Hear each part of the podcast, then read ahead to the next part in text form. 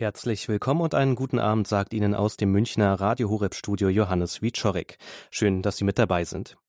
Die Kirche hat sich aktuell vielen Herausforderungen zu stellen, denn die gesellschaftlichen und kirchlichen Strukturen befinden sich im Wandel. Zunehmend verändern sich dadurch auch unsere Pfarrgemeinden.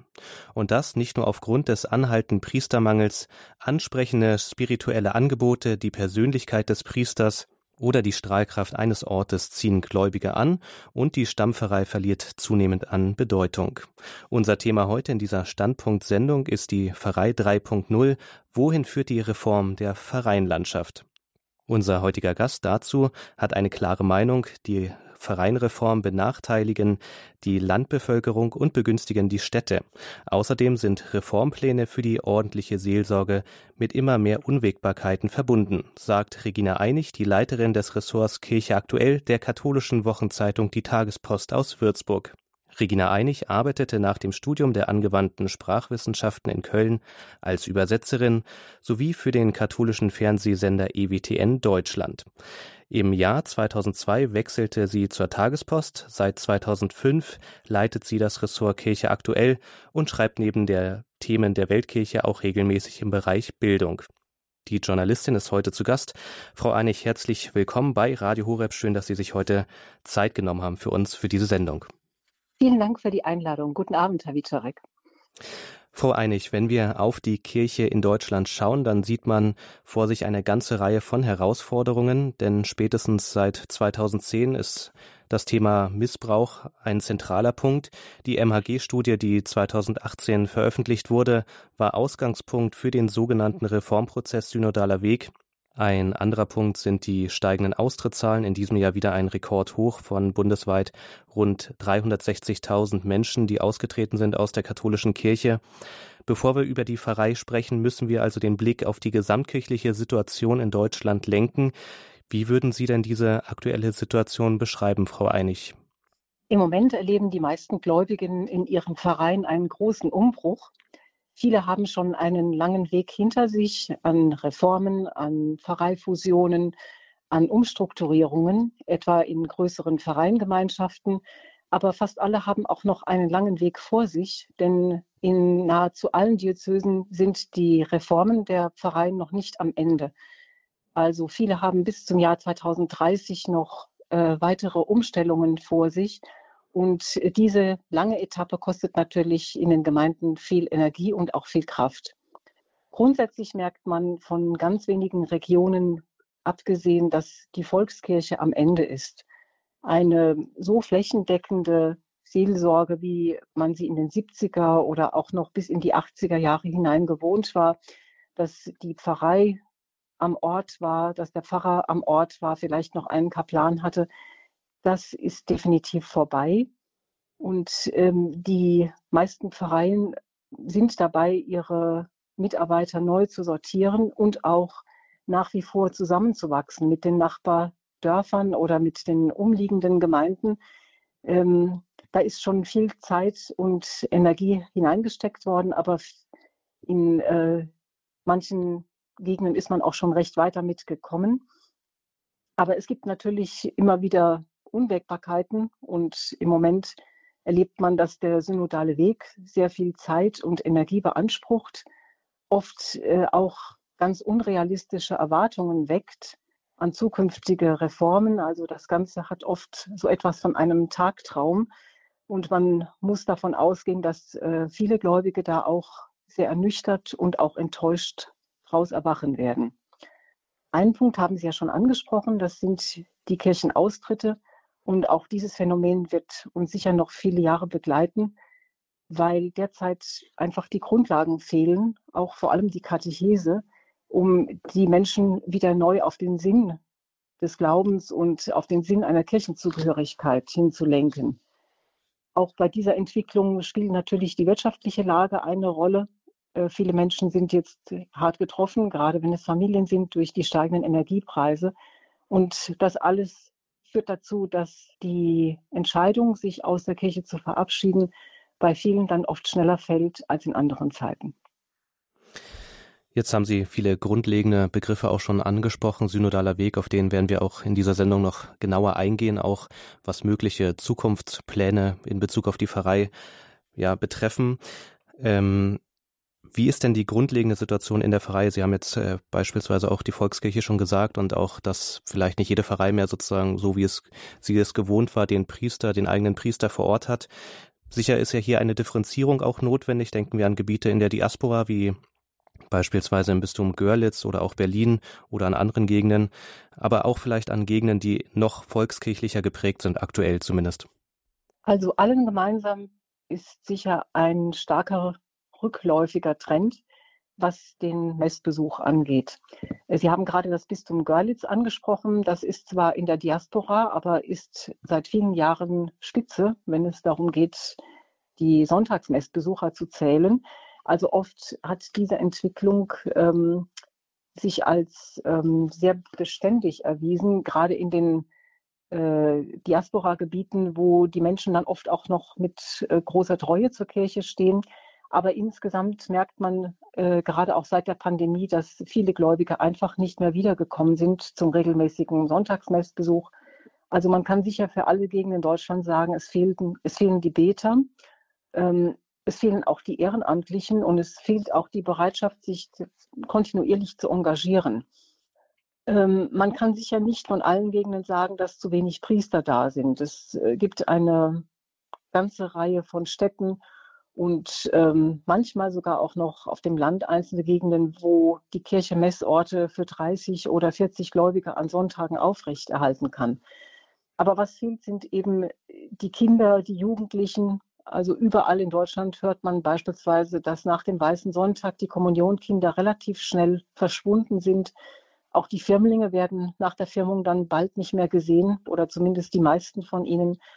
Und es fehlt auch das Engagement, das eben die Kirche lebendig macht in den Gemeinden. Also die Ministranten, die Chorsänger, auch mal die Besuchsdienste für ältere und kranke Gemeindemitglieder und teilweise fällt es den Gemeinden auch schon schwer, bezahltes Personal, gerade wenn es eine geringfügige Honorarbasis ist, etwa für einen Küster oder für einen Hausmeister.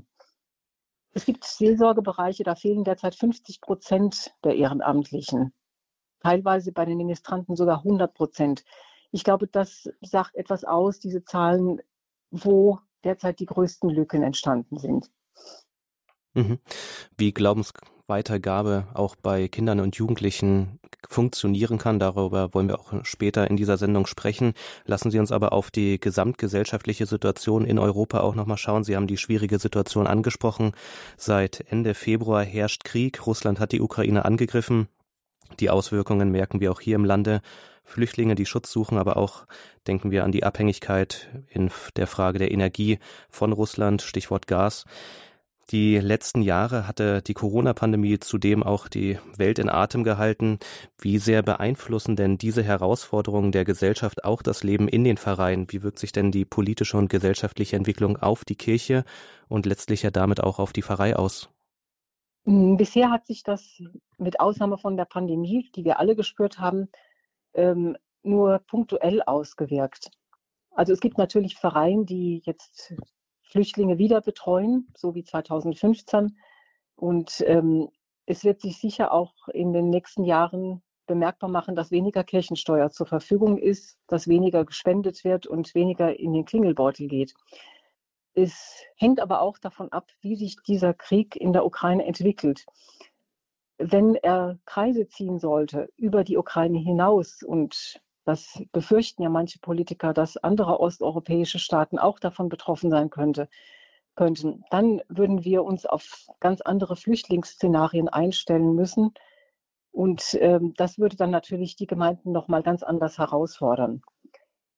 Im Moment hat äh, keine Pfarrei, so was ich mitbekomme, einen langfristigen Plan, was die Kirchensteuern angeht, weil die Zahlen sich ja ständig überbieten und insofern auch die Vereine auf Sicht fliegen müssen. Wie viel wird in den nächsten Jahren zur Verfügung stehen? Die zweite Variable sind, wie gesagt, die Kirchenaustritte, die sich ja dann auch wieder auf das Budget auswirken. Und ähm, was die Energiekrise uns noch an Belastungen bringt, das kann man derzeit auch noch nicht langfristig absehen. Es wird in jedem Fall ähm, ein großes Spaßszenario auf die meisten Gemeinden zukommen, weil die ihr Geld natürlich auch nur einmal ausgeben können. Und in dem Moment, wo die Gläubigen den Gürtel enger schnallen müssen, merken das natürlich auch die Gemeinden. Nun gibt es in vielen deutschen Bistümern schon seit Jahren Reformen, die versuchen, die Vereinlandschaft an den aktuellen Erfordernissen anzupassen. Vielleicht könnten Sie uns hier einmal einen groben Überblick geben, wie unterschiedlich auch die einzelnen Bistümer handeln hier in diesem Bereich der Fahrreform. Ja, man kann an verschiedenen Bistümern äh, anschaulich machen, äh, welche Ansätze es da gibt. Ähm, es gab in manchen Bistümern ähm, den Plan, die Pfarreien zu fusionieren. Äh, andere haben größere Gemeinden gebildet, manche haben Neugründungen gemacht. In fast allen ist man sozusagen jetzt in, auf halber Strecke angelangt. Das heißt, ähm, ein Teil der klassischen Gemeindestruktur ist aufgehoben worden in neuen pastoralen Räumen oder Seelsorgebereichen. Da gibt es unterschiedliche Ansätze. Ich würde gerne mal einige Beispiele vorstellen. Äh, damit man sieht, wie breit diese Palette an Möglichkeiten ist, äh, wo sie funktioniert hat und äh, wo es auch Probleme gab, auch juristischer Art. Ähm, eine sehr gute Reform, damit fange ich an, hat im Bistum Limburg seinerzeit der vormalige Bischof Thebat von Elst durchgeführt. Damals gab es im Bistum Limburg 332 Pfarreien, die wurden in 90 pastorale Räume organisiert und Tebat van Elst hat dann einen Netzwerkgedanken in die Gemeinden hineingetragen, die sogenannten Pfarreien neuen Typs. Er wollte also gerade auf dem Land, und das Bistum Limburg ist ja von Frankfurt und Wiesbaden abgesehen sehr ländlich geprägt, das kirchliche Leben besser miteinander verknüpfen. Es war damals von etwa 45 Pfarreien neuen Typs die Rede. Und das Besondere war, es wurden keine Pfarreifusionen durchgeführt, sondern alle bestehenden Pfarreien wurden aufgelöst, die Kirchenbücher wurden geschlossen und es kam in jedem Einzelfall zu einer Neugründung, wobei diese Pfarreien neuen Typs eigenständig eine Art Gründungsvereinbarung ausgearbeitet haben, einen neuen Namen gewählt haben und auch ihre Gremien gewählt haben. Und diese Strukturreform äh, soll voraussichtlich im kommenden Jahr dann abgeschlossen werden. Ähm, ein Kennzeichen dieser Gemeinden neuen Typs ist ähm, jeder wird von einem Pfarrer geleitet. Es gibt aber auch priesterliche Mitarbeiter und hauptamtliche Laien. Ein anderes Beispiel wäre das Bistum Aachen. Im Bistum Aachen wurden einstmals 320 Pfarreien zusammengelegt zu sogenannten 71 Gemeinschaften der Gemeinden. Und ähm, es gibt eine Struktur darunter, die ist so wie eine Zwischendecke angelegt, die ist auf 50 pastorale Räume äh, angelegt, wo Teams die Leitung übernehmen. Äh, Im Unterschied zum Bistum Limburg, wo klar ist, dass der Pfarrer die Leitung hat, ist bei diesen Teams die Leitung eines Pfarrers und auch die Mitwirkung nicht mehr grundsätzlich erforderlich. Das ist also ein ganz anderer Ansatz, der auch juristisch durchaus umstritten war innerhalb des Bistums Aachen. Ähm, es ist nun eine Analyse im Gang. Man will die territoriale Struktur der Gemeinden untersuchen und etwa bis zum 1. Januar 2024 soll dann ein Prozess eingeleitet werden, sodass künftig acht bis 13 Pfarreien im Bistum bestehen und in denen wiederum sollen sich pastorale Räume widerspiegeln. Abgeschlossen werden soll das Ganze etwa 2028. Also auch hier ist noch ein langer Prozess vor den Gläubigen im Bistum Aachen.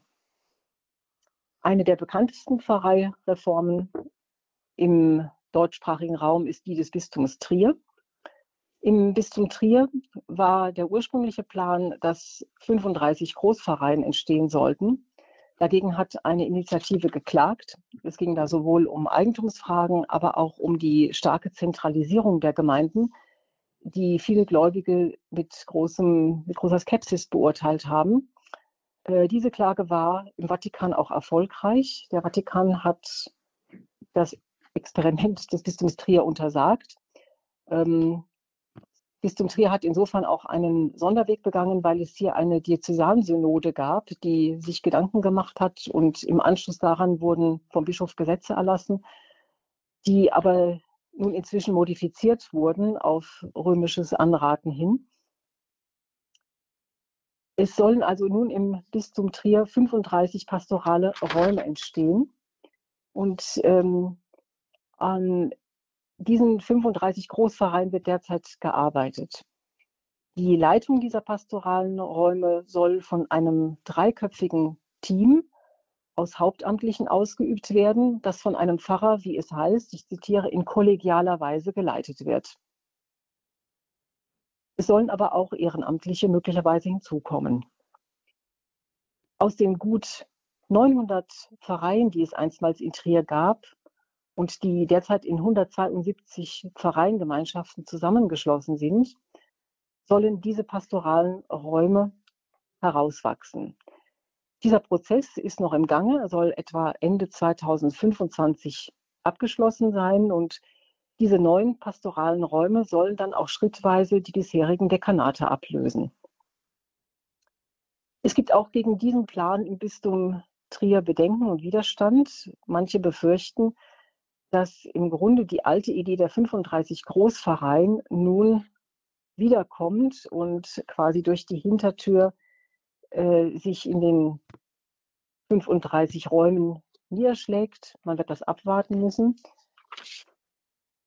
In jedem Fall hat der Vatikan hier eingegriffen und ähm, als ein Korrektiv ein äh, Gesetz quasi unterbunden, das bereits auf Diözesanebene gefasst war. Die Bedenken, die beispielsweise Harald Kronauer, einer der, ein Rechtsanwalt, ähm, der sich sehr kritisch mit der Reform im Bistum Trier auseinandergesetzt hat, kann man etwa so zusammenfassen. Ich zitiere Herrn Kronauer. Der Kirchengemeindeverband im pastoralen Raum wird zu einer Zentralisierung führen, die letztlich dem Verein schadet. Er befürchtet, dass hier auch das Kirchenrecht tangiert werden kann. Im Moment ist ein Problem tatsächlich die Stellung des Pfarrers, denn ähm, alle neu eingesetzten Geistlichen sollen nicht mehr als Pfarrer im kanonischen Sinne, sondern als Pfarrverwalter mit dem Titel Pfarrer eingesetzt werden, was also nicht ganz dasselbe ist. Die Stellung des Pfarrers, das kann man in fast allen Diözesen, die eine größere Reform nun durchlaufen, anpacken. Und kann man auch feststellen, ist immer problematisch, weil die Frage da ist, relativiert die Reform die Stellung des Pfarrers? Wird er sozusagen in einem Team aufgehen? Es gab Experimente, die haben sich manchmal bewährt, manchmal nicht. Ein Beispiel dafür ist die Erzdiözese München und Freising. Da hat man die sogenannten kollegialen Leitungsmodelle erprobt und die wurden dann evaluiert. Eine kollegiale Leitung bedeutet, dass ein Team aus einem Priester und mehreren Laien, hauptamtlichen, ehrenamtlichen, gemeinsam die Pfarrei leitet. Und dieses Pilotprojekt wurde in einem Pfarrverband, das war München West, vorzeitig beendet, weil es sich nicht bewährt hat. In anderen wurde es weitergeführt. Der Pfarrer ist sozusagen dann nur noch einer im Team man kann hier keine herausgehobene Stellung mehr erkennen, wie sie dem kanonischen Recht eigentlich vorschwebt. Aber auch diese Experimente wird man weiter beobachten müssen. Im Erzbistum München hat man da unterschiedliche Erfahrungen gemacht. Das wäre mal so ein erster Einblick in unterschiedliche Modelle auf, in Stadt und Land. Mhm.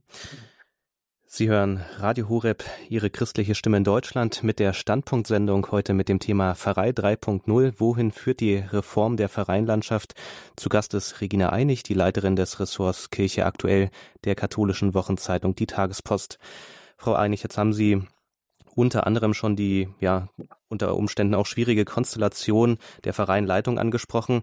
Dürfen denn Laien eigentlich, das ist ja auch eine Frage, die immer wieder aufkommt, dürfen denn Laien die Vereine in Deutschland leiten? Äh, vom Kirchenrecht her geht das nicht. Und die Kleruskongregation hat äh, mit einer Instruktion auch noch einmal ausdrücklich an diese Stellung des Pfarrers erinnern, erinnert. Es gab also eine, ein Dokument aus Rom mit dem Titel Die pastorale Umkehr der Pfarrgemeinde im Dienst an der missionarischen Sendung der Kirche.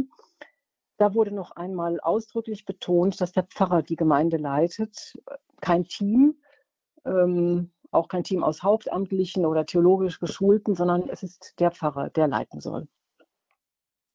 Und wenn jetzt beispielsweise ein Bistum beschließen würde, dass es eben diese Teams gibt, Sie haben sie ja auch angesprochen, beispielsweise in Aachen, wo auch äh, Laien unter Umständen die Pfarrei leiten könnten, was würde dann passieren sozusagen, weil es widerspricht ja dann letztlich auch den Richtlinien, die aus Rom kommen. Was dann konkret passiert, ist schwer abzusehen. Das hängt letztlich auch, ähm, wie man in Trier gesehen hat, äh, vom Widerstand vor Ort ab. Ähm, auch in Aachen gab es gegen diese Bestimmungen äh, Widerspruch. Also es haben sich Laien und Priester damals auch an die Kleruskongregationen gewandt. Wie das dann konkret vor Ort umgesetzt wird und ob ein Bischof darauf reagiert, ist wieder eine andere Frage. In Trier ging es relativ schnell, weil dort auch eine nennenswerte Gruppe war, die dagegen schlicht protestiert hat und weil äh, der Prozess auch noch nicht so weit gediehen war. Aber vom Kodex des kanonischen Rechts her ist die Rechtslage eindeutig. Ähm, die Instruktion erwähnt das auch noch einmal, dass eine Pfarrei kein Gebäude oder auch kein Bündel von Strukturen ist, wie es heißt, sondern eine konkrete Gemeinschaft von Gläubigen, in der der Pfarrer der eigene Hirte ist. Jetzt haben Sie uns einen Überblick, auch konkrete Beispiele gegeben, Limburg, Aachen, Trier, München. Hm, gibt es da vielleicht auch gemeinsame Herausforderungen, die sozusagen jedes Bistum sich stellen muss? Und äh, wie unterscheiden sich denn die einzelnen Reformen denn auch vielleicht bei der Ausrichtung an sich für die einzelnen Vereine? Hm, die einzelnen Reformen sind schwer zu vergleichen, weil es nicht nur um die Personalfragen geht, es geht da auch um Kirchenvermögen. Und das ist von Ort zu Ort sehr unterschiedlich.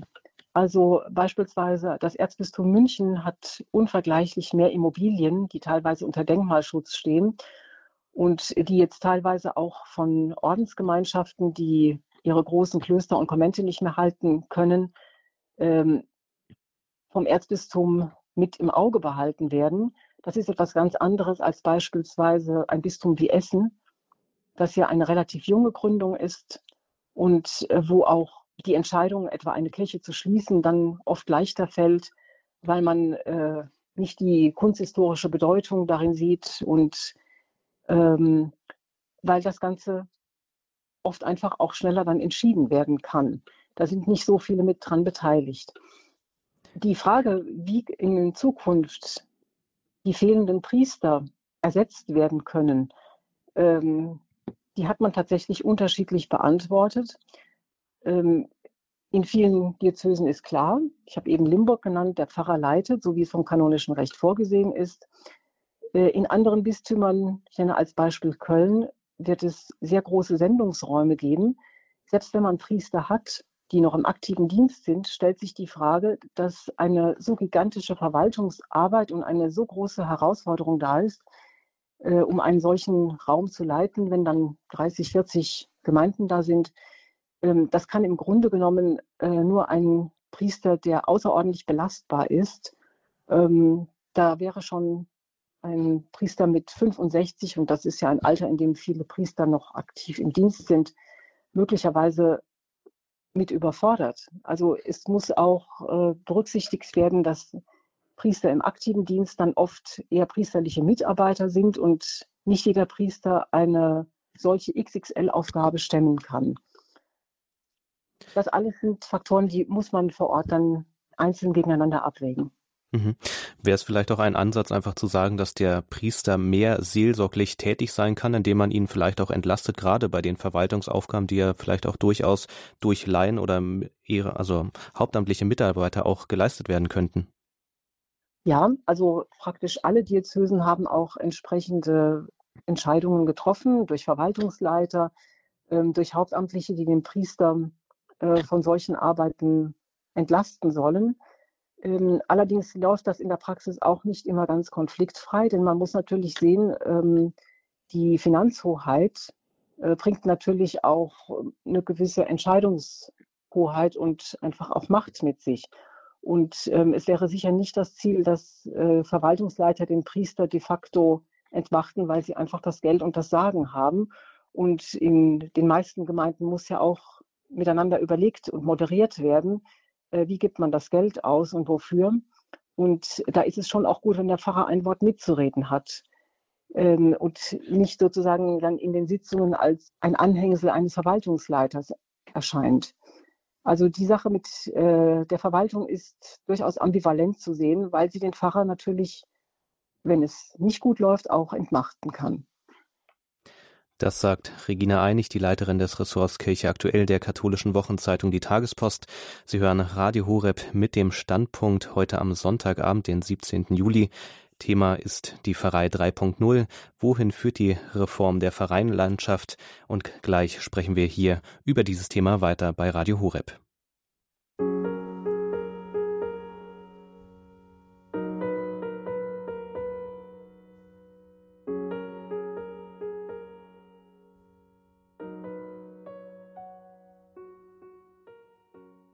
Sie hören Radio Horeb Ihre christliche Stimme in Deutschland mit der Standpunktsendung heute mit dem Thema Pfarrei 3.0.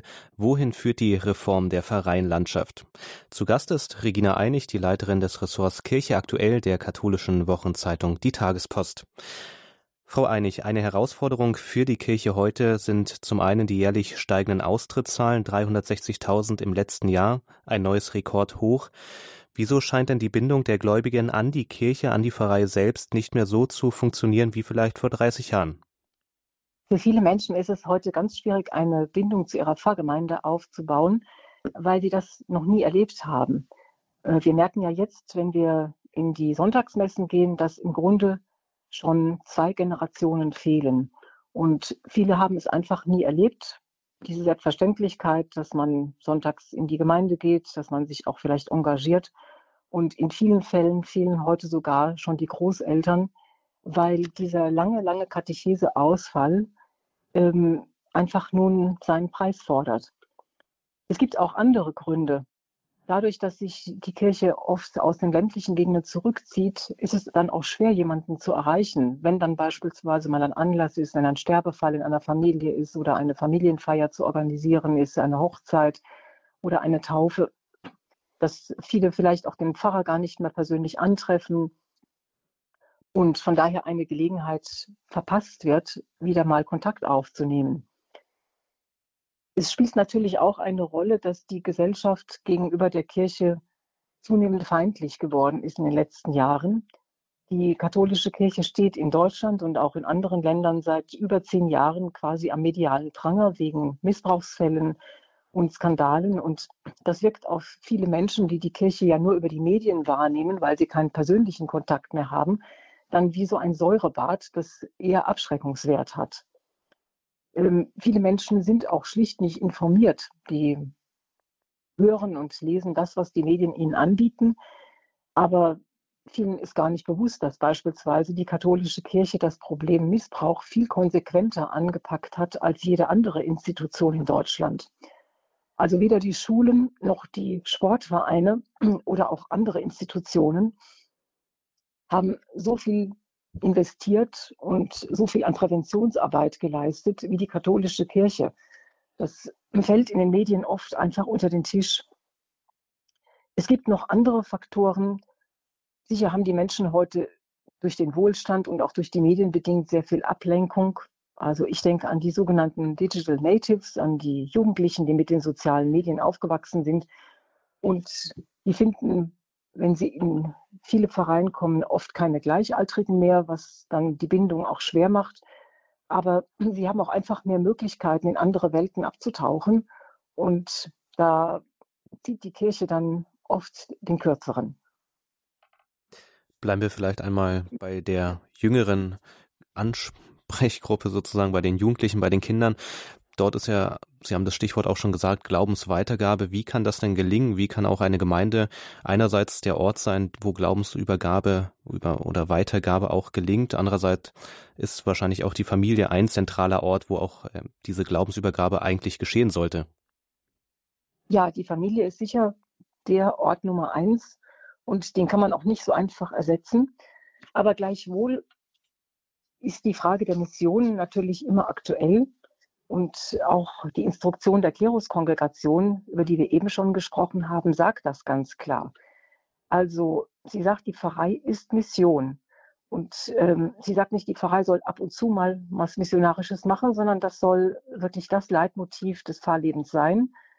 Ähm, der Vatikan hat ausdrücklich noch einmal unterstrichen, dass die missionarische Präsenz der Kirche in der Welt ganz neu gefördert werden muss und auch neu aufgestellt werden muss, den Zeichen der Zeit entsprechend. Das heißt, wenn heute Eltern kommen, und das ist ja jedes Jahr erfreulicherweise der Fall, die ihre Kinder taufen lassen möchten oder ihre Kinder äh, zur ersten heiligen Kommunion anmelden, dann ist im Grunde die Frage, wie nutzt die Kirche diese goldene Gelegenheit, um auch die Eltern mal wieder zu erreichen? Denn in vielen Fällen sind auch die Eltern dankbar und brauchen auch eine Katechese, weil sie oft selber nicht klar sehen, was die Bedeutung eines Sakramentes ist, was auch die Tragweite einer Taufe bedeutet, auch für die Eltern, die ja versprechen, dass sie das Kind im Glauben erziehen werden. Und ähm, in vielen Fällen ist es auch eine dankbare Aufgabe, Eltern, wenn die Kinder zur ersten heiligen Kommunion kommen, noch einmal die Bedeutung der Sonntagsmesse nahezubringen und auch ja das Geschehen, was bei der heiligen Messe von uns gefeiert wird. Das kann man heute nicht mehr voraussetzen. Und diese Elementarkatechesen, die fehlen oft. Und äh, wenn die Sakramentenvorbereitung oder nehmen wir den Klassiker, die Vorbereitung auf die Ehe, die ja in vielen Fällen bei der kirchlichen Trauung mit einer Besprechung vorab abgefeiert wird. Diese Sakramentenvorbereitung ist eigentlich das Tor, durch das man viele Leute wieder näher an die Kirche heranbringen kann. Und wo es angepackt wird, da kommt auch gute und dankbare Resonanz. Viele Menschen sind ja heute auf der Sinnsuche und wenn sie dann merken, es gibt sich jemand Mühe und jemand versucht auch eine Familie wieder zusammenzubringen, ähm, dass die eine, ein Sakrament, etwa die Erstkommunion oder die Taufe, als ein wirklich gemeinsames Fest erleben und nicht etwas, was nur so abgehakt wird in der Vorbereitung, dann merken Katecheten auch, dass sie ein dankbares Echo bekommen. Also die Glaubensweitergabe als einen zentralen Punkt, als Herausforderung auch für die Pfarrei selbst. Ein weiteres Problem ist der deutliche Rückgang der Zahl von Priesterberufungen. Allein in Bayern hat sich die Zahl von letztem zu diesem Jahr halbiert. In den sieben Bistümern beträgt die Zahl der diözesanen Neupriester dieses Jahr insgesamt neun. Das Problem gibt es aber auch bundesweit. Frau Einig, worin sehen Sie denn die Gründe für diesen Rückgang auch an priesterlichen Berufungen? Also der Rückgang an priesterlichen Berufungen hängt sicher direkt zusammen mit dem Mangel an Gläubigen.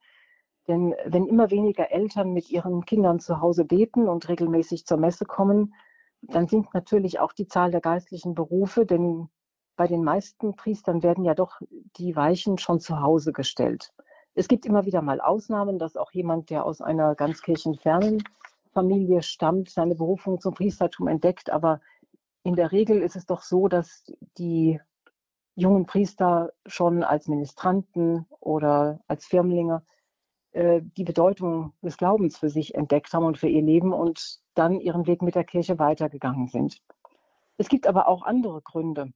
Also für viele junge Leute ist es sicher ähm, ja, einschüchternd, vielleicht sogar abschreckend zu erleben, wie die Kirche derzeit am Pranger steht und äh, wie hart sie kritisiert wird auch die Polarisierungen innerhalb der Kirche sind natürlich nichts, was Berufungen unbedingt fördert.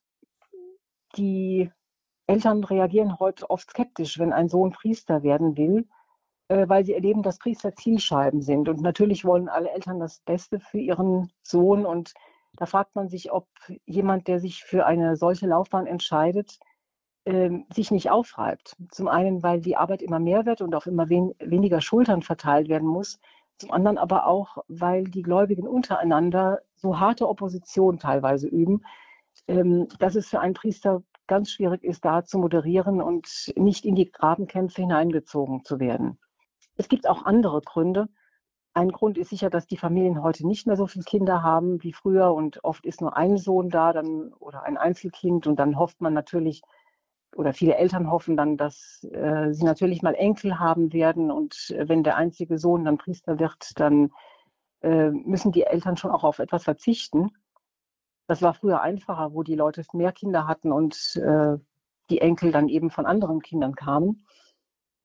Ein weiterer Grund ist auch einfach das gesunkene Sozialprestige. Es war früher für viele Familien eine große Ehre, einen Sohn als Priester zu haben, weil der Priester auch jemand war, dem gesellschaftlich Achtung entgegengebracht worden ist. Ähm, heute betrachten das viele Eltern auch schon deswegen nicht mehr als erstrebenswert, weil sie mit dem Beruf des Priesters selbst nichts anfangen können. Also die Kirche ist ja vielen Menschen so fremd geworden, dass eine geistliche Laufbahn den Verwandten, den Freunden und so weiter im Grunde gar nicht mehr viel sagt. Ähm, ich glaube, dass einfach dieser Glaubensmangel dazu führt, dass viele Menschen sich nicht mehr vorstellen können, dass die Gottesbeziehung ein Leben trägt und auch eine Grundlage für ein erfülltes Leben ist, dass man wirklich glücklich werden kann in diesem Beruf. Die Glücksfaktoren suchen die Menschen heute oft ganz außerhalb in rein weltlichen Dingen.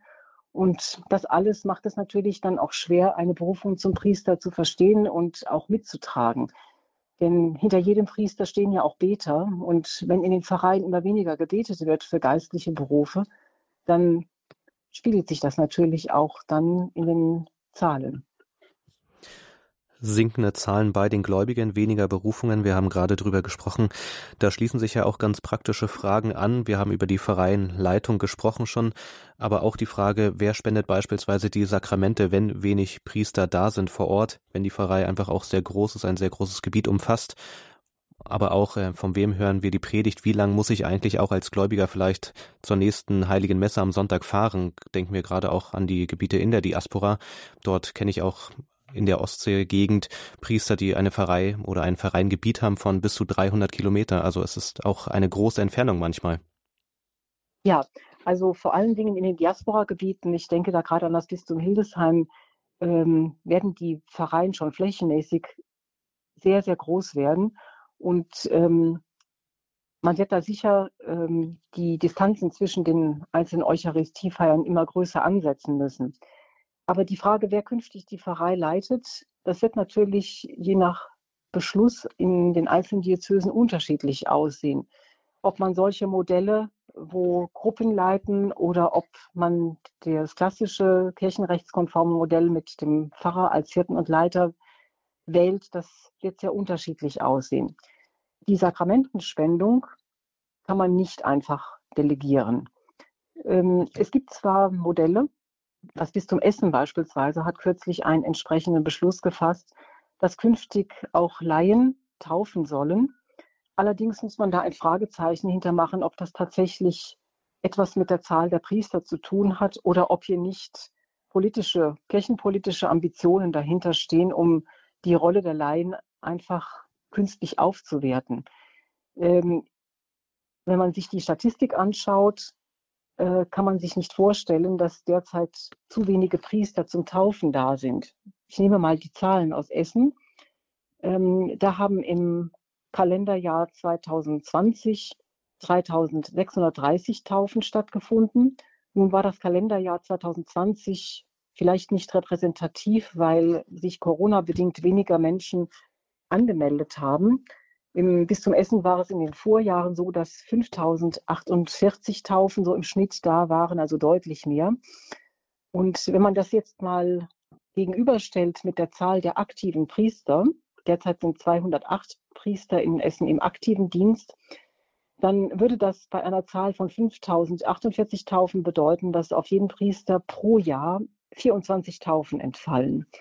Äh, in vielen Gemeinden ist es so, dass keine Einzeltaufen mehr stattfinden, sondern dass Taufen sonntags mit größeren Gruppen stattfinden oder auch im Rahmen einer Eucharistiefeier. Ähm, ich glaube, man sieht an diesen Zahlen, dass, und in den Zahlen sind jetzt die Pensionäre noch gar nicht drin, denn insgesamt sind im Bistum Essen ja 430 Priester.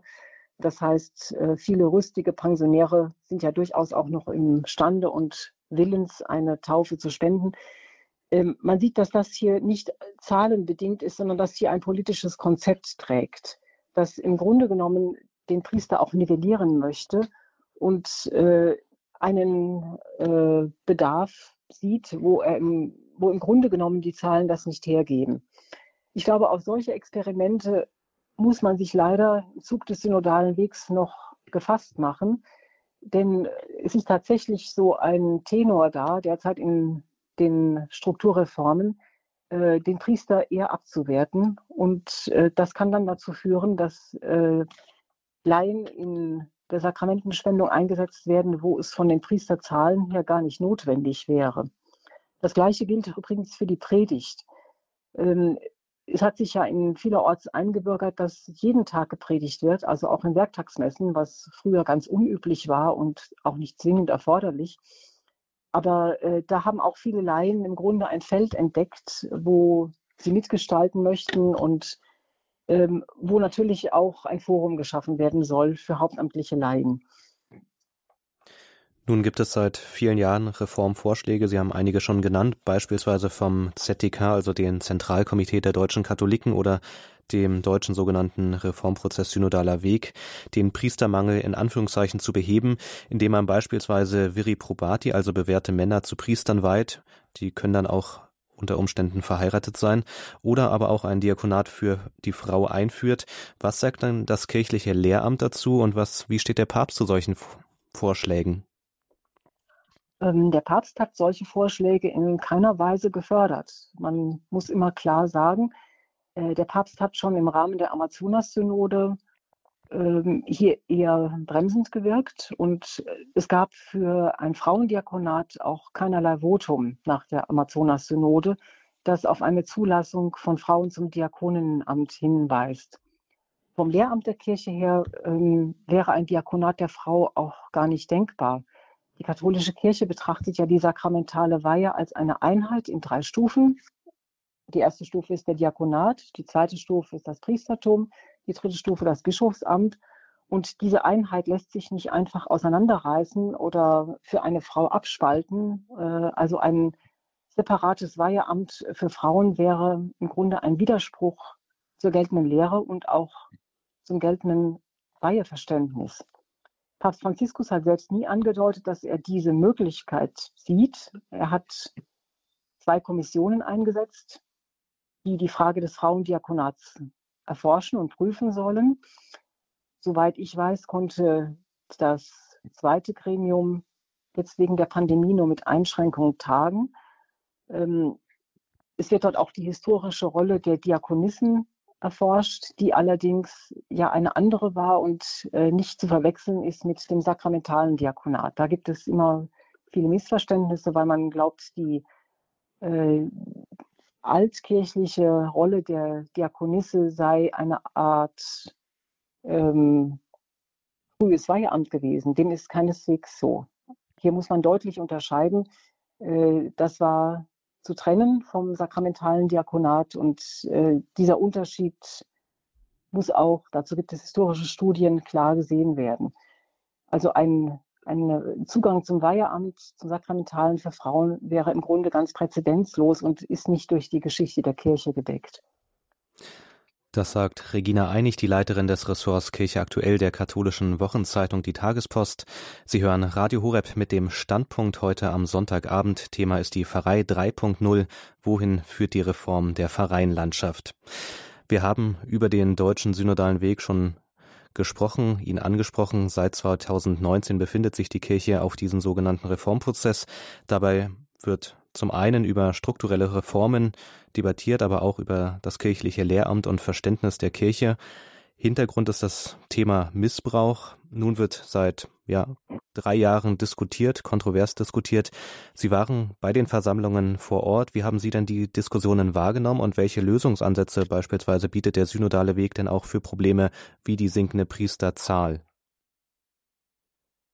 Ja, zur ersten Frage, wie ich die Diskussion erlebt habe. Ähm, die Diskussionen sind nicht ergebnisoffen geführt worden. Ähm, es war sogar ein gewisser autoritärer Zug da drin, ähm, so dass man oft den Eindruck hatte, wer die vorgefassten Beschlüsse und Ergebnisse und seitens der Synodalforen gab es ja sehr eindeutige Vorlagen. Wer das nicht akzeptiert, der wird dann leicht ins Ausgestellt. Und äh, wird im Grunde genommen gar nicht mehr richtig angehört. Also diese sehr einseitige Beschlusslage, die ähm, fiel schon auf und die wurde auch durch die ganze Gesprächsführung gefördert. Ähm, die Lösungsansätze sind im Grunde genommen einfach auf eine sehr protestantische Sichtweise heruntergebrochen worden. Also indem man der synodale Weg äh, Frauen mehr Ämter zur Verfügung stellen möchte und Zugang äh, etwa zum Priesteramt verschaffen möchte, äh, indem man einen synodalen Rat bildet, der quasi äh, wie ein zweites Leitungsgremium äh, und eine zweite Hierarchiestufe Entscheidungen bestimmen und auch an sich reißen kann,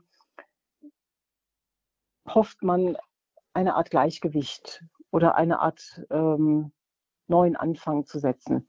Das alles ähm, ist nicht neu.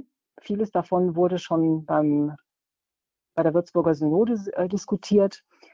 Aber ähm, es wird jetzt doch mit einer großen Vehemenz vorgebracht. Und ähm, was grundsätzlich ausgeklammert wird, ist, dass viele dieser Ansätze in der evangelischen Kirche ja bereits versucht worden sind und nicht zum Erfolg geführt haben.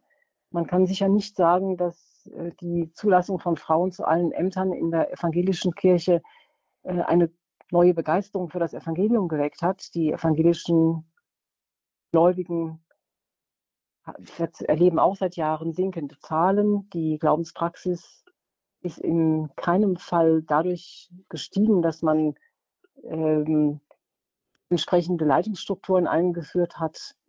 Äh, das alles ist doch mit Vorbehalt zu sehen und der synodale Weg ähm, erinnert da auch an eine gewisse Scheuklappenmentalität. Man weigert sich einfach, äh, sich gewissen kritischen Punkten zu stellen. Wird denn bei dem Reformprozess auch über eine Vision für die Pfarreien gesprochen? Also ja, wenn darüber gesprochen wird, wie sieht diese Vision denn aus, der, die der synodale Weg ja zeigen kann? Ja, im Grunde wird über das Synodalforum I, das sich mit dem Thema Macht und Gewaltenteilung in der Kirche befasst, eine Art Institutionalisierung des synodalen Wegs durch sogenannte synodale Räte auf allen Ebenen, also Diözese und natürlich auch Pfarrei gefordert. Und äh, diese sogenannten synodalen Räte sollen umfassende Befugnisse enthalten. Das heißt, in diesem Rat sollen alle Fragen, die Bedeutung haben, gemeinsam beraten und entschieden werden. Ähm, man fühlt sich so etwas an ein parlamentarisches Rätesystem erinnert, das dann im Grunde genommen die klassische Leitungsstruktur ersetzt. Es würde konkret bedeuten, dass ein Pfarrer oder dann eben auch ein Bischof, der den Erwartungen eines synodalen Rates nicht entspricht, mit einem Misstrauensvotum zu Fall gebracht werden kann. Der Schlüssel dazu wäre eine Zweidrittelmehrheit. Das heißt, wenn ein synodaler Rat dann auf Gemeindeebene feststellt, dass das Vertrauen in den Pfarrer nicht da ist oder auch nicht wiederhergestellt worden ist, dann würde dies als eine Aufforderung gelten, dem Bischof seinen Rücktritt anzubieten.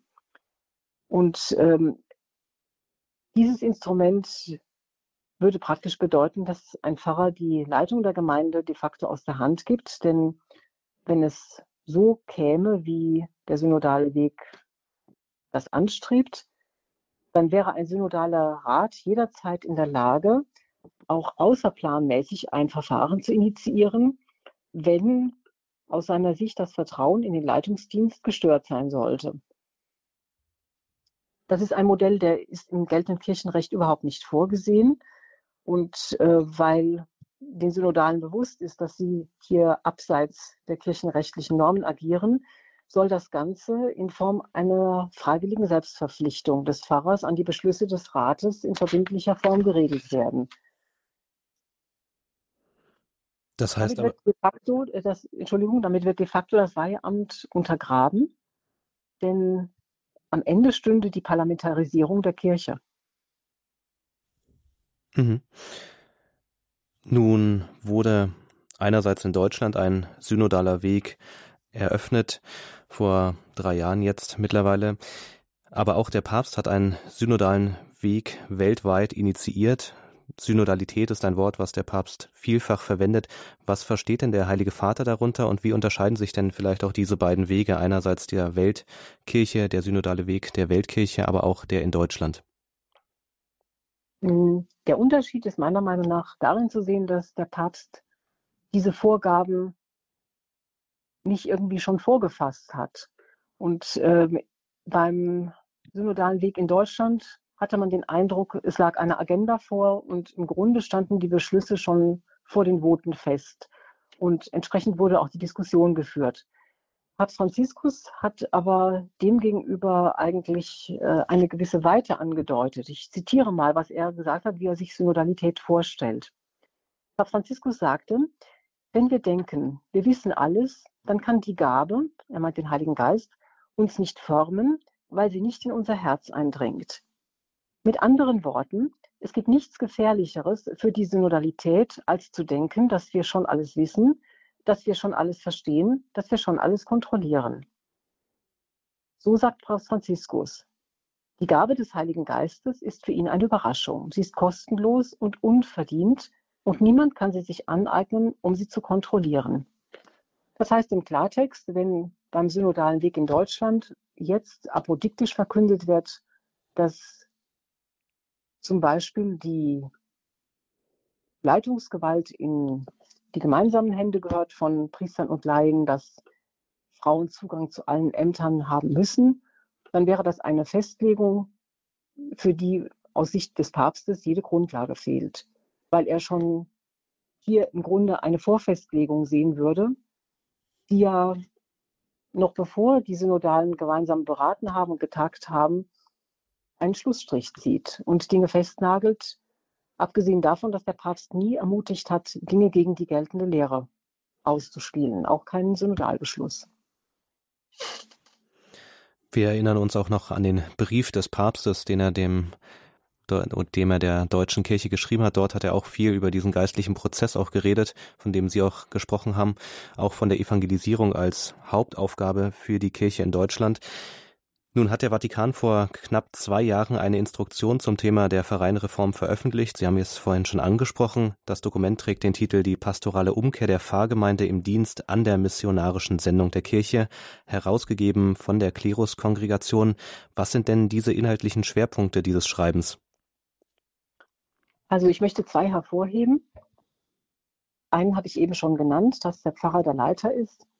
Aber zwei ganz wichtige Punkte liegen im Selbstverständnis der Pfarrei. Der erste Punkt ist der, dass die Pfarrei Mission ist.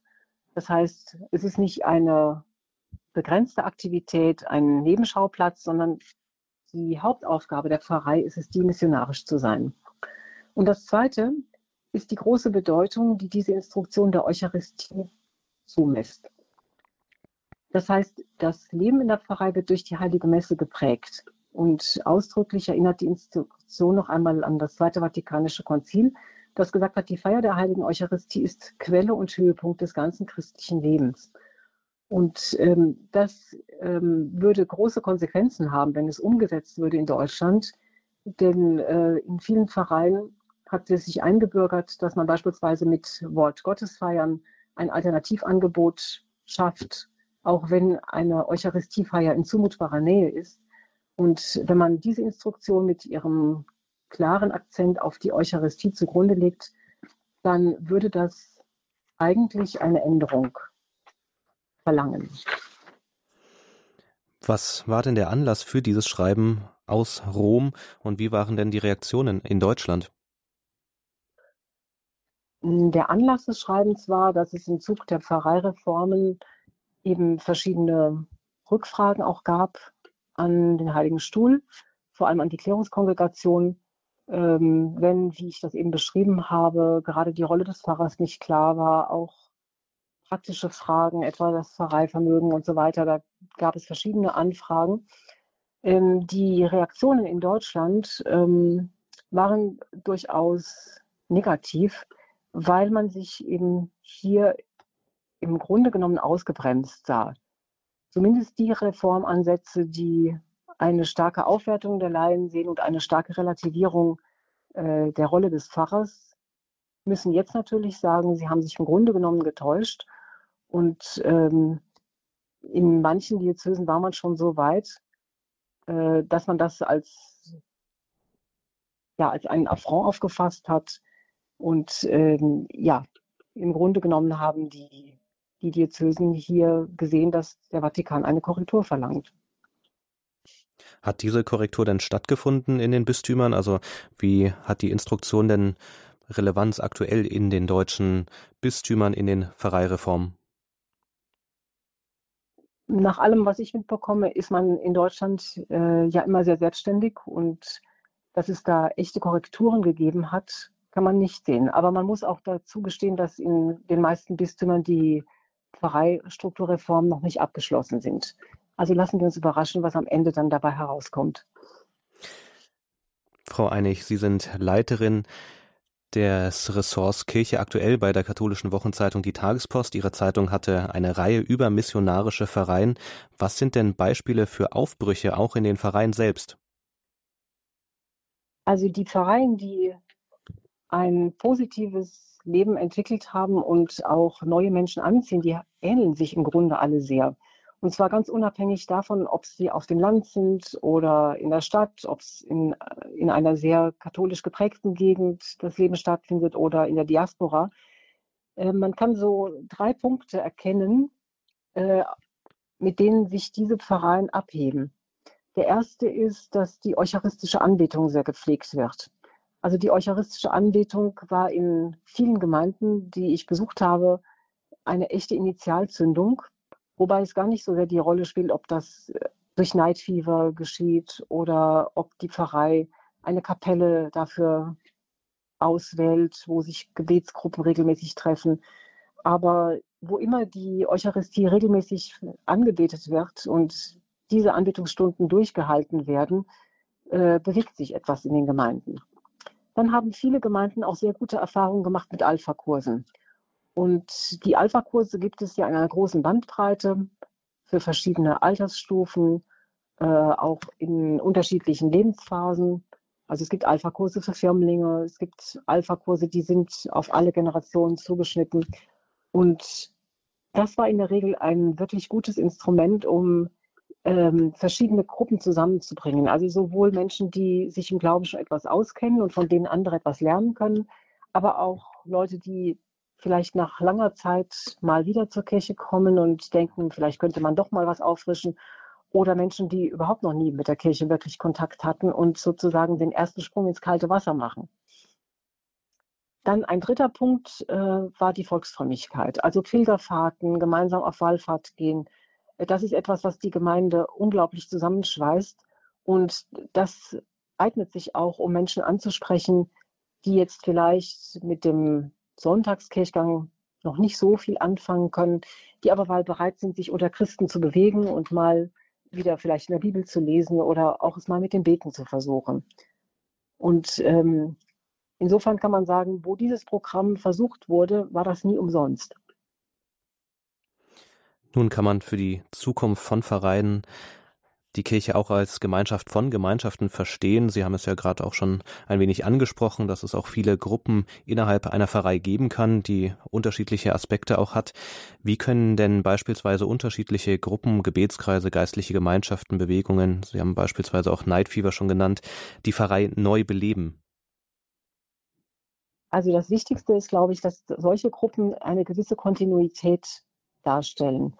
Und äh, wenn so etwas erstmal regelmäßig stattfindet und durchgehalten wird, äh, dann erfahren einfach viele Menschen über Mund-zu-Mund-Propaganda davon. Und ähm, das macht dann auch immer wieder mal äh, die Tür auf zu Menschen, die vielleicht sonst nicht in die Kirche kommen oder die eben zu bestimmten Anlässen kommen. Denn äh, oft ist es ja so, wenn eine Hochzeit ins Haus steht, wenn jemand gestorben ist und es, wenn die Menschen an einem bestimmten Punkt im Leben sind, wo sie mal wieder offener dafür wären, sich mit der Kirche auseinanderzusetzen, dann kann so eine Gruppe einfach dadurch, dass sie da ist, jemanden erreichen und dann kann der Pfarrer auch mal jemanden wohin schicken. Denn oft ist es ja so, dass nach einer Beerdigung beispielsweise äh, die Kontakte schnell wieder verflachen oder die Menschen einfach nicht mehr kommen. Aber der Pfarrer könnte in diesem Fall auf so eine Gruppe verweisen und sagen, wenn Sie mal einen Ansprechpartner brauchen, wenn wir mal was für Sie tun können, hier ist eine Gruppe, die ist für Sie da. Und das würde zumindest die Tür aufhalten. Eine andere Sache ist natürlich, dass die Klassiker weiterlaufen. Und dafür werden solche Gruppen ja auch gebraucht. Also die Ministrantenarbeit, die Sorge um die Kirche, die würdige Liturgie. Da ist ja vom Krippenaufbau bis zum Fronleichnamsschmuck immer was zu tun. Und ähm, wenn man kontinuierliche Ehrenamtliche hat, dann kann man sich auch darauf verlassen, dass dort etwas passiert. Sehen Sie auch in diesen Bereichen Ansätze, wo man sich als Laie auch mehr beteiligen kann, wenn man will, in der Pfarrei auch aktiv mitzuwirken, auch ähm, ja in unterschiedlichen Gruppen. Sie haben es auch gesagt, wie beispielsweise bei den Ministranten, aber auch in ja vielleicht im Bibelkreis oder in anderen Möglichkeiten, sich einfach mehr einzubringen. Ist das vielleicht auch der Ansatz, wo man sich als Laie auch ähm, ja vielleicht einerseits mehr gewertschätzt fühlen kann, auch von der Pfarrei, wo man sich aktiv dann beteiligt, andererseits auch sich wirklich aktiv mit einbringen kann, wo es auch gewollt und gefordert wird. Ja, es gibt sicher da auch kreative neue Konzepte, die sozusagen die Klassiker auch äh, noch toppen.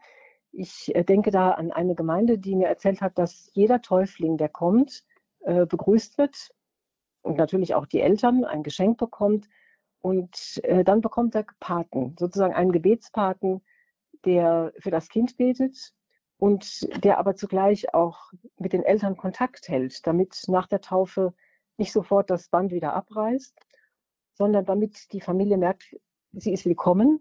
Man hat auch Interesse daran, dass die Menschen wiederkommen und dass ein Kontakt gewünscht ist. Und das Gleiche gilt auch beispielsweise für Kommunionkinder. Äh, viele Kommunionkinder werden von ihren Eltern geschickt die Frage ist, wer betet für diese Kinder? Wenn man also beispielsweise jedem Kommunionkind einen Gebetspaten an die Hand gibt, der auch mal nachfragt, der vielleicht das Kind auch mal abholt, wenn die Eltern nicht kommen. Aber dass das Kind spürt, es ist ein Interesse da, dass es kommt und äh, dann der vielleicht auch dafür sorgt, dass ein Kind dann auch Gleichaltrige hat, äh, die mit ihm gehen. Einfach jemand, der sich kümmert. Und äh, das kann eine Hilfe sein dass die Gemeinde einfach neue Mitglieder hinzugewinnt und äh, dass Kontakte, gerade wenn die Sakramente gespendet sind, nicht sofort wieder abplatzen. Sie haben einen Punkt vorhin gesagt bei den Vereinen, die Sie auch äh, in Ihrer Zeitung porträtiert haben, dass Anbetung ein wichtiger Punkt ist. Und da, glaube ich, können wir auch einfach viel lernen von anderen Ländern. Denken wir an die USA. Dort ist Anbetung auch stark verbunden für Berufungen, also Adoration for Vocation heißt es auf Englisch. Und da hatten wir auch den Gründer David Craig oftmals auf Sendung, der uns viel darüber berichtet hat, wie Anbetung wirklich auch Berufung bewirkt. Und auch Papst Franziskus hat ja gesagt, Berufungen entstehen im Gebet und aus dem Gebet und allein im Gebet können sie Bestand haben und Frucht tragen. Wieso ist es in Deutschland vielleicht gerade auch in diesem Bereich, ja, in manchen Vereinen einfach schwierig, auch dort voranzugehen? In vielen Vereinen fehlen einfach die Menschen, die so etwas in Angriff nehmen würden. Und ähm, inzwischen hat sich bei vielen Vereinen auch wie so ein Mehltau auf die Leute gelegt. Äh, viele glauben einfach das, was ähm, ihnen auch an Strukturvorschlägen und äh, Reformwünschen und Kirchenträumen immer wieder erzählt wird. Äh, sie haben auch noch nie was anderes probiert. Da gibt es durchaus ein gewisses Trägheitsprinzip. Es ist dann oft einfacher, die Verantwortung für Veränderungen anderen zuzuschieben und zu sagen, ja, dann ändert ihr doch mal die Strukturen, als es selbst mal auszuprobieren. Andererseits, wenn man diese Gemeinden sucht, und ähm, es gibt in Deutschland eine ganze Reihe Vereine, die mit eucharistische Anbetung in den letzten Jahren viele gute Erfahrungen gemacht haben. Wenn man sie sucht, dann erfährt man auch gute Zeugnisse. Es ist oft auch eine Frage, wo die Menschen sich informieren und was sie auch glauben wollen. Radio Horeb, die Standpunktsendung heute mit dem Thema Pfarrei 3.0. Wohin führt die Reform der Pfarreienlandschaft?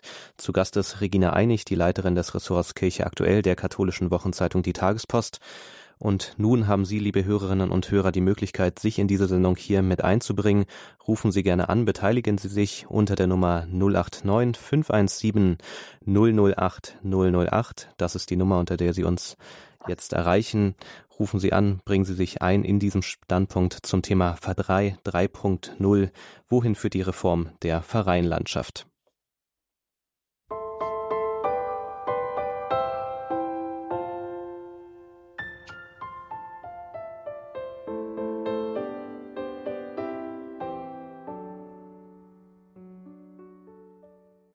Radio Horeb, die Standpunktsendung heute am Sonntagabend mit dem Thema Pfarrei 3.0.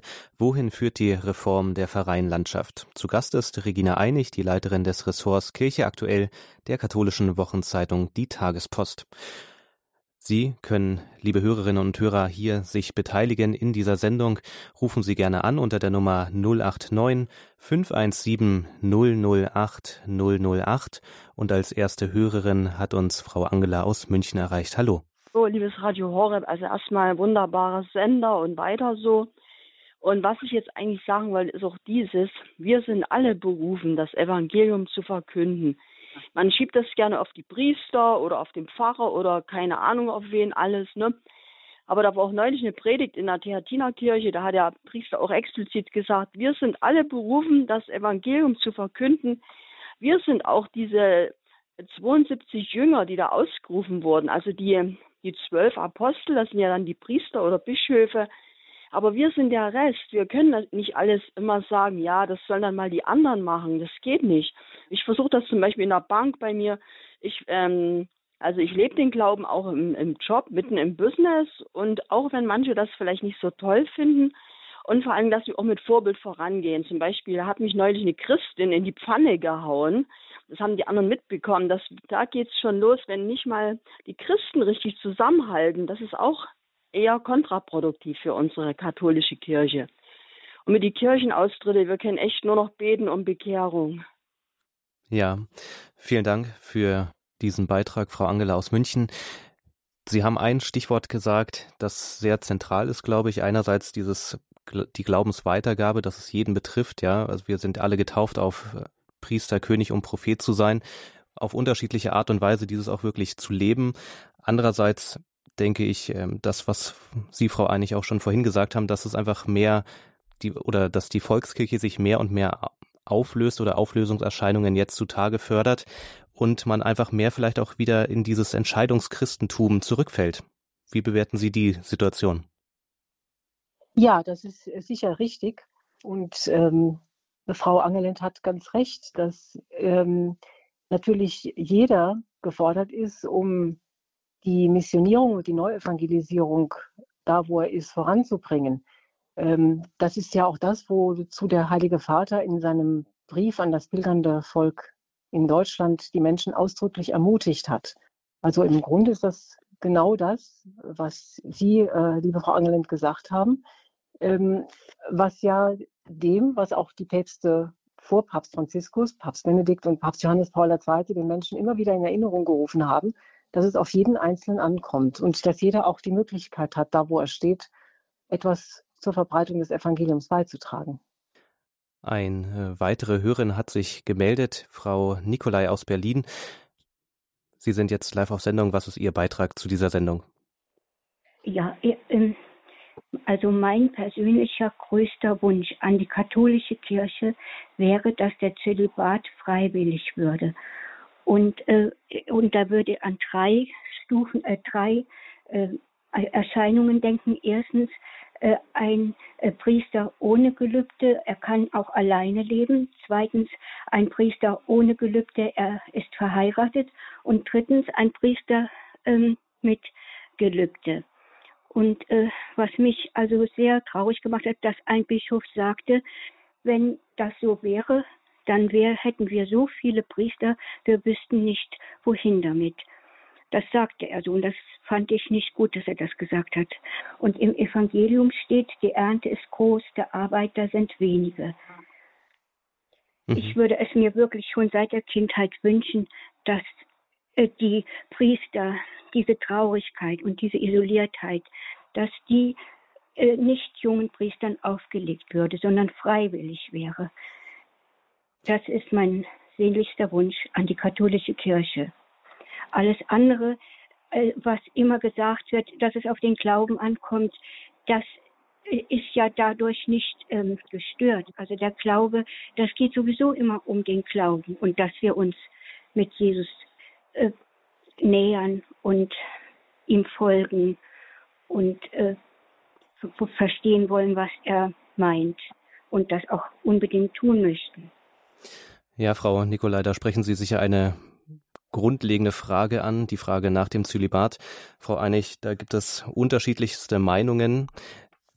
Darf man denn oder man könnte sicher durchaus über den Zölibat diskutieren, aber was sagt denn der Papst dazu? Ähm, für Papst Franziskus ist der Zölibat ausgesprochen wichtig. Ähm, vielleicht gibt es da auch Missverständnisse, denn jeder Priester verspricht den Zölibat ja freiwillig. Es gibt ja keinen Zwang zum Zölibat, sondern jeder Priester trifft eine ganz freiwillige Entscheidung für den Zölibat. Ähm, ich persönlich glaube auch nicht, dass man den Zölibat mit Traurigkeit gleichsetzen kann. Ähm, dass die Priester heute ähm, vielen Belastungen ausgesetzt sind, heißt nicht, dass das besser würde, wenn sie verheiratet wären. Also da haben wir, glaube ich, bei der evangelischen Kirche und auch teilweise bei den Orthodoxen genug Anschauung und genug Lebenserfahrung äh, beobachten können, ähm, dass natürlich eine Kirche, die am Zölibat festhält, Probleme hat, aber eine Kirche, die den Zölibat fallen lässt, bekommt andere Probleme. Äh, es ist nicht so, dass die Ehen der orthodoxen Priester beispielsweise alle Selbstläufer sind. Die haben dann andere Schwierigkeiten. Und ähm, ich persönlich denke, man muss das Lebenszeugnis vieler Priester, die den Zölibat ja glaubwürdig leben und äh, das auch als eine große Bereicherung, weil es eben die Lebensform Jesu ist, ähm, sehr ähm, eindrücklich den Menschen vorleben, dass man das einfach stärker auch äh, mal wieder berücksichtigt. Denn ähm, es gehört so ein bisschen zum ähm, Narrativ und zu dem, was man so oft sagt, als sei der Priester, der den Zölibat lebt, einsam. Äh, das ist nicht ganz richtig. Viele Priester sind so ähm, letztlich ja ausgefüllt mit Aufgaben, dass sie oft froh sind, wenn sie mal einen Abend für sich alleine haben. Und ähm, von daher denke ich, dass es sehr gute Gründe gibt, am Zölibat festzuhalten, weil es die Lebensform Jesu ist und weil jeder weiß, dass Ehen natürlich auch ähm, Menschen in Schwierigkeiten bringen können und es auch Menschen gibt, die sind verheiratet und sind in ihrer Ehe einsam. Also die, äh, es gibt kein Patentrezept äh, für, für Priester, wo man sagt, ja, die Ehe würde jetzt Probleme lösen. Das glaube ich nicht. Es hängt wirklich davon ab, ob jemand äh, diese Lebensform ausfüllt und äh, ob er eine sehr lebendige Beziehung auch zu Jesus hat, dass äh, diese Lebensform einen Sinn ergibt. Und ich denke durchaus der Punkt, ja, dass der Priester sozusagen vielleicht auch eingebunden ist in eine Art vielleicht geistliche Gemeinschaft oder Gruppe oder auch einfach einen guten Freundeskreis hat, wo man sich auch austauschen kann. Auch, ähm, ja, wie einfach unter Freunden, das denke ich auch ein wichtiger Punkt. Nicht, dass der Priester letztlich isoliert dasteht. Aber genau die Frage nach dem Zölibat ist sicher eine, die viel diskutiert wird aktuell. Als nächsten Hörer darf ich hier in dieser Sendung Pater Kübler aus Ulm begrüßen. Hallo. Ja, guten Tag. Hier ist Pater Christoph Kübler aus Ulmen. Also nicht Ulm, sondern Ulmen in der Eifel. Ähm, bin Pastor von zehn Pfarreien mit 18 Dörfern. Und ich weiß jetzt nicht, was alles schon an Argumenten und an Vorschlägen gemacht wurden. Äh, ich habe ja relativ spät eingeschaltet. Mein Ansatz hier vor Ort ist eine Zentralisierung der Pfarreien. Und zwar nehme ich wahr, überall haben wir wenig Gottesdienstbesuch und wir bieten viel Messen an übers Wochenende und überall sind es 20, 30, 40 Leute. Jeder ist mehr oder weniger frustriert, weil die Kirche nicht voll wird und man mit 20 Leuten gegen die Orgel ansingt. Die Ehrenamtlichen bringen sich ein und sehen wenig Erfolg. Und mein Ansatz ist oder wird sein, dass wir uns zentrieren auf zwei, drei große Kirchen und hoffen, hoffen und beten, dass die Menschen sich bewegen und dann eben auch zu anderen Kirchen außer ihrer Dorfkirche kommen. Das ist so mein Punkt, wo ich versuche, ja, das Leben, ja, in der Kirche wieder ein bisschen anzukurbeln nach Corona, wieder Freude zu schaffen, wieder Gemeinschaft erfahrbar zu machen. Ja, vielen Dank für diesen, für dieses Statement, dass Sie sich hier einbringen. Das passt ja auch mal einmal die andere Seite zu hören von einem Priester, von einem Pfarrer, der auch viele Vereine leit, zu leiten hat. Was sind denn für Sie aktuell vielleicht die größten Herausforderungen? Sie haben jetzt gesagt, dass Sie es probieren, zentraler zu gestalten, aber ja, was sind die größten Herausforderungen? Wie schon angedeutet, die ähm, Bewegungsfreudigkeit der Gläubigen. Es gibt bei manchen die Einstellung, wenn in meinem Dorf nichts ist, dann gehe ich auch nicht in die Kirche. Das ist eine große Herausforderung.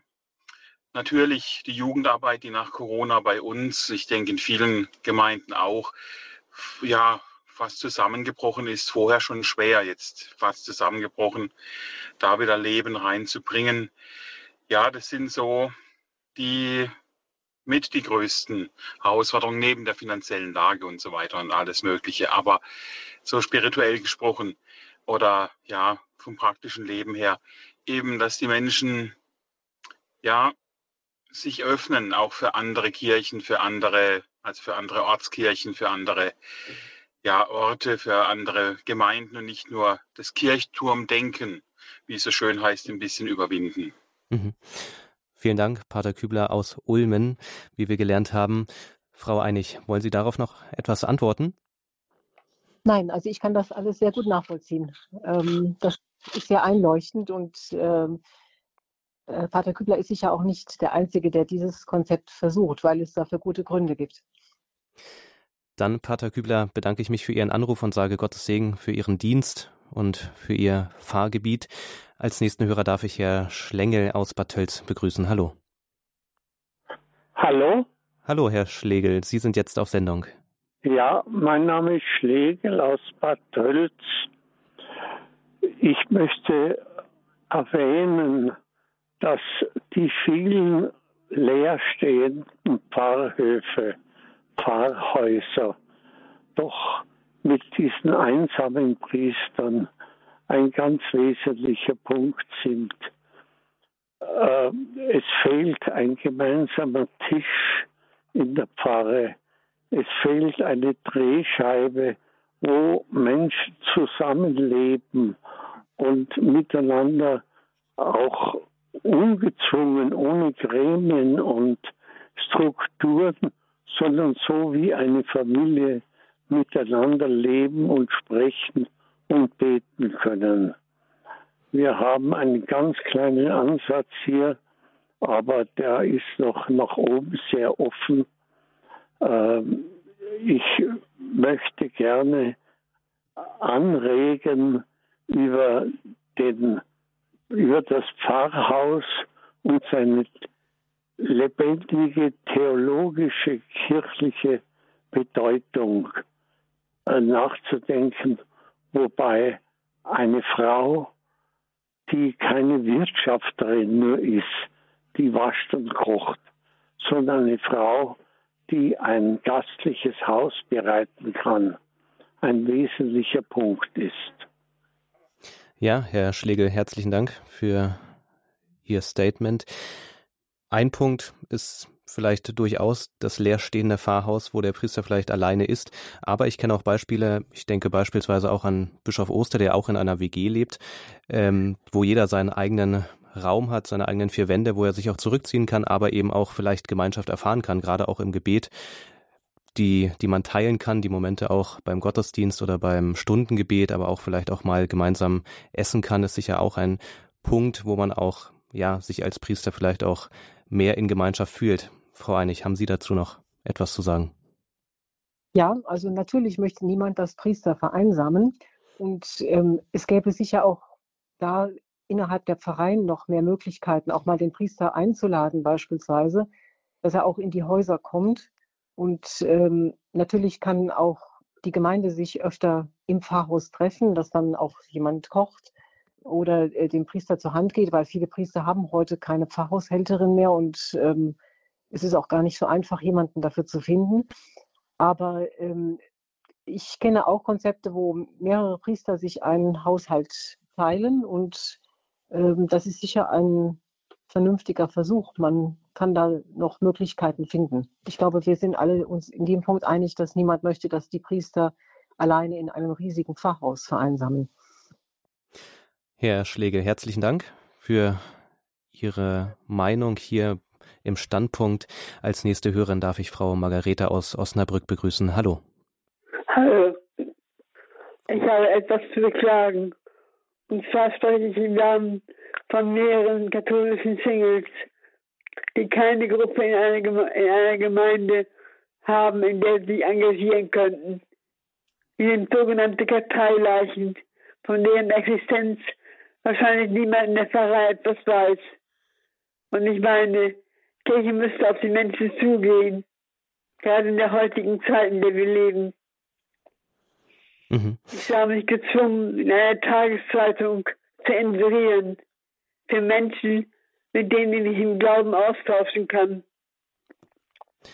Ja, Frau Margarete, die Frage der ja, Isolation vielleicht auf der einen Seite, aber auch, wie kann der Kirche gelingen, auf diese Menschen zuzugehen? Frau Einig, haben Sie da konkrete Beispiele auch vielleicht in Ihrer Reihe, die Sie für die Zeitung gemacht haben, kennengelernt, wo es auch möglich ist, wirklich aus diesem, ja, oder auch wie Papst Franziskus es oftmals sagt, an die Ränder zu gehen, um eben auch die Leute vielleicht zu erreichen, die keinen konkreten Kontakt bis dato haben zur Kirche oder auch die vielleicht alleine sind und ja auch Schwierigkeiten haben, wirklich äh, auf andere zuzugehen?